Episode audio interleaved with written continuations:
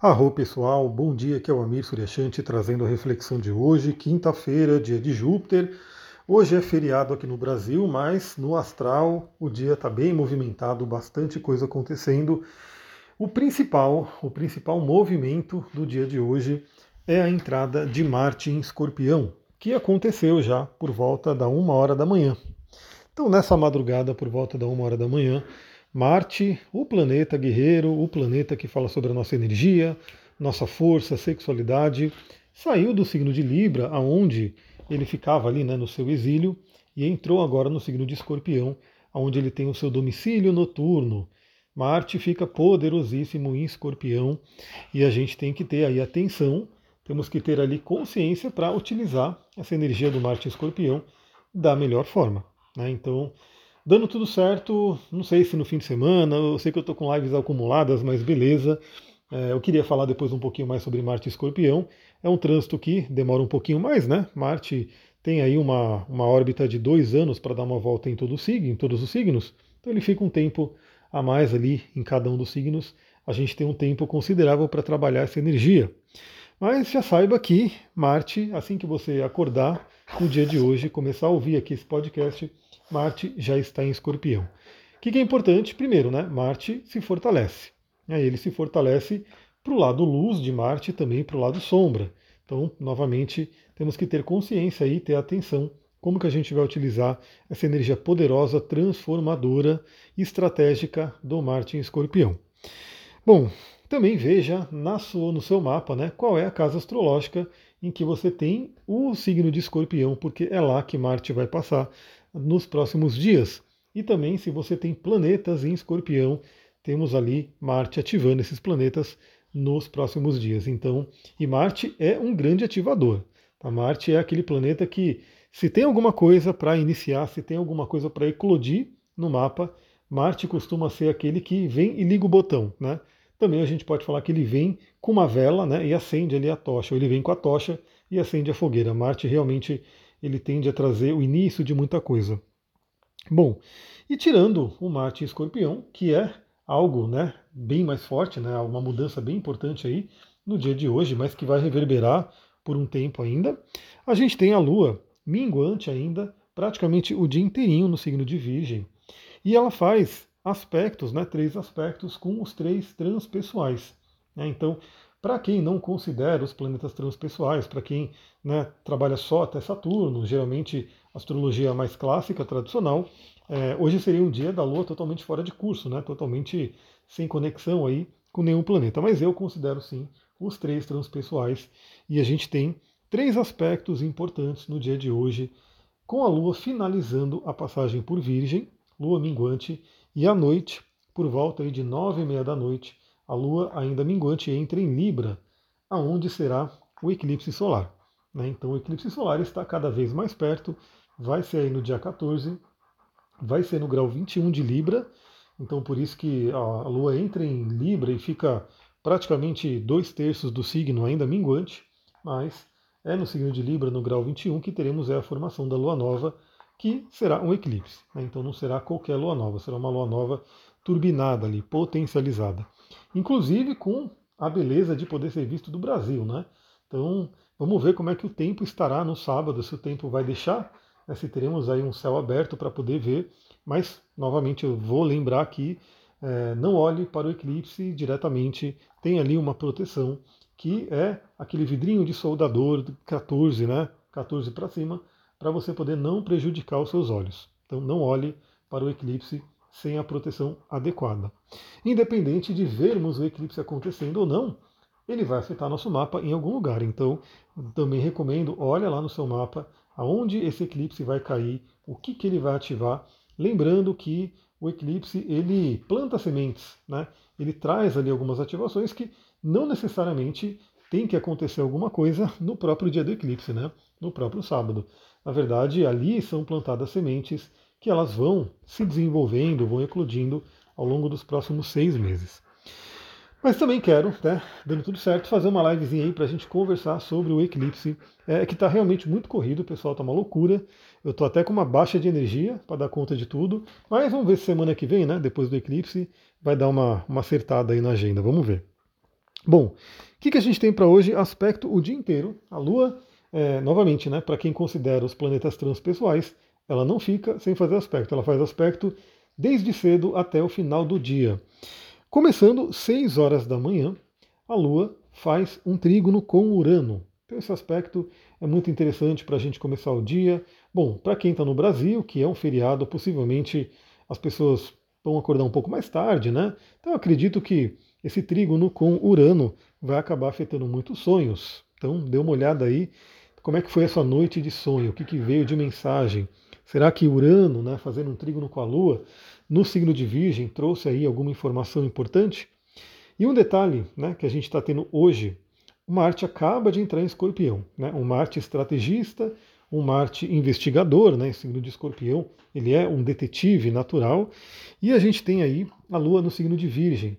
Os signos de Escorpião e Virgem, eles se falam bem, eles fazem um chamado sextil, né, então eles se, se conversam ali muito bem, e eu sempre falo que a combinação de planetas ali em Escorpião e Virgem é uma combinação extremamente investigativa, né? Porque o escorpião ele tem essa natureza investigativa, ele quer realmente né, ir profundamente nas coisas, nas situações, principalmente na psique, né? Porque o escorpião ele fala muito sobre a nossa mente e o Marte estando ali, ele tem, não tem medo né, de lidar com o que tem que ver, de ver o que tem que ser visto, juntando com a Lua, né, em Virgem, minguante, e aí fazendo aspecto com esses três planetas transpessoais é um dia investigativo.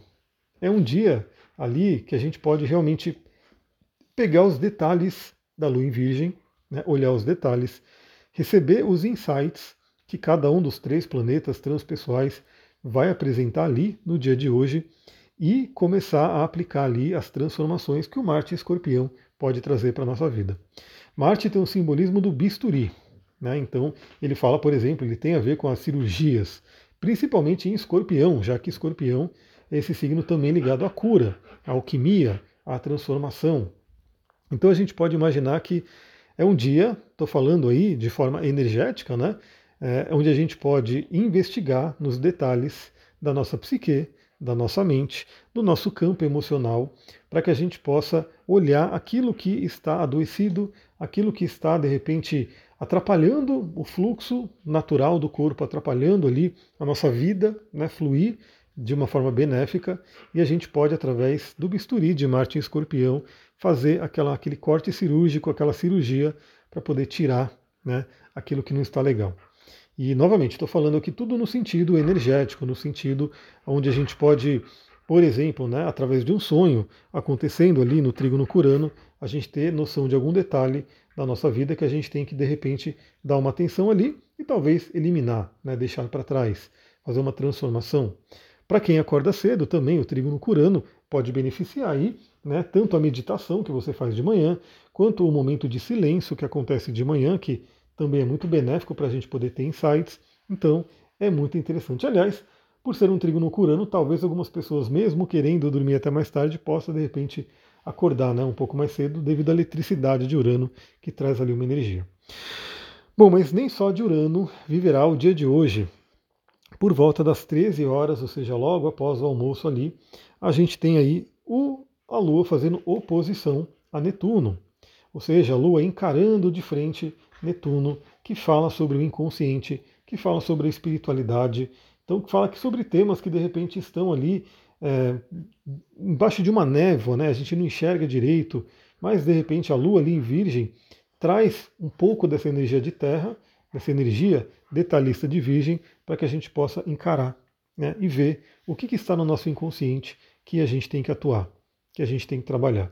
Claro que para quem for trabalhar que nem eu, temos que ter um, uma atenção adicional, porque a oposição a Netuno pode trazer ali né, algum conflito, ali, alguma dispersão, né, alguma coisa que exija aí ter o pé no chão e ter ali o foco. Para quem estiver só né, curtindo o feriado, que tal aí, de repente, um passeio na floresta, é, contato com as artes, alguma coisa que de repente possa alegrar aí o seu Netuno, ou mesmo né, um período maior de meditação. Eu, claro que eu vou aproveitar né, no dia de hoje, logo após o almoço, eu já gosto de fazer isso, né? Depois do almoço, sentar um pouco, dar aquela meditada com os cristais, com os olhos, e de repente vem alguma coisa. E aí eu já apazigo o Netuno. Né? É interessante que quando a gente tem oposição, a gente tem os dois lados querendo atenção. Né? Então, um lado é Lua em Virgem, vamos trabalhar, vamos olhar para os detalhes, vamos ter o pé no chão. O outro lado é Netuno em Peixes, vamos cuidar da espiritualidade, vamos investigar o inconsciente, vamos ter contato com as artes. Então, tudo isso né, a gente tem que olhar para os dois lados e falar: beleza, deixa eu equilibrar isso daqui. Né? E eu, o que, que eu farei? Eu vou aproveitar, né, eu vou trabalhar o dia inteiro, mas eu vou, na hora do almoço, depois do almoço, fazer aquele, aquela pausinha para meditação e aproveitar a energia de Netuno. Depois, às 17 horas, é a vez da Lua fazer trígono a Plutão. Plutão, que é justamente o segundo regente de Escorpião, né? Porque Plutão ele foi descoberto, né? Mais recentemente, um planeta já da astrologia moderna, e assim que foi descoberto, né? Teve toda aquela aquela votação, teve toda aquela investigação, e Plutão foi associado aí a Escorpião. Então ele virou o regente moderno de Escorpião, mas temos aí, eu considero muito, Marte como regente tradicional de Escorpião. Então vemos que a energia de Escorpião hoje está bem forte, está bem forte porque um planeta volta para casa, que é o Marte, que ele está ali voltando para Escorpião e ativando essa energia, e o Plutão ele faz aí o aspecto com a Lua, trazendo aí uma energia de escorpião para a gente. Esse trigo não pode ajudar a gente numa investigação mais profunda, numa transformação, num desapego, né, para que a gente realmente é, limpe tudo que tem que ser limpo para abrir o caminho para esse eclipse que está por vir. Novamente, né, a gente vai ter aí 21h30, mais ou menos 9h30 da noite, a Lua já entrando em Libra, a gente vai ficar né, também um período com a Lua minguante em Libra, para poder olhar para essa questão de relacionamento que está vindo à tona que, que eu diria para todo mundo? Né? Mantenha a sua vibração elevada, mantenha o seu coração em paz, né? mantenha o seu campo energético saudável. Né? Então, se ele estiver ali com perturbações, use cristais, use óleos essenciais, use práticas que você conheça para limpeza e equilíbrio do campo áurico, para que a gente possa é, passar por esse eclipse da melhor forma. Porque sim, o eclipse ele pode trazer é, mudanças muito benéficas. Né? Então, se a gente se conectar aí né, com o lado luz da transformação, né, o lado luz da revelação, a gente pode ter aí algo muito interessante acontecendo na área da vida em que você receberá o eclipse. E vale dizer que além da questão da área da vida, ou seja, onde vai cair o eclipse, é interessante você ver se você tem planetas ali no terceiro decanato, né, no chamado terceiro decanato de Libra, obviamente, porque aí cai em cima, né, o eclipse cai bem em cima, Ares, que vai cair em oposição, e também é, Câncer e Capricórnio, que cai aí em quadratura. Também, claro, outros signos também podem receber aspectos diversos, mas esses quatro signos eles acabam sentindo mais, né, devido à natureza do aspecto ser mais intensa, que é o aspecto desafiador. É isso, pessoal. Essa é a quinta-feira. Não vou prometer nada no Instagram, porque realmente aí o dia vai ser bem cheio, mas de repente eu compartilho uns stories, algumas coisas ali. E amanhã estamos de volta aqui no Astral do Dia. Amanhã provavelmente eu dou um jeito, talvez eu tire o atraso das lives Talvez aí eu faça a de Vênus em Virgem e faça também a de Marte Escorpião. E de repente ah, teria três lives para fazer, né? Vai ser uma loucura, mas vamos ver se, se dá. Vamos ver se dá para fazer Vênus em Virgem, Marte Escorpião ou a, e o eclipse, ou eu junto tudo numa única live e a gente conversa tudo de uma vez. É isso, pessoal. Vou ficando por aqui. Muita gratidão, uma ótima quinta-feira. Namastê, Harion.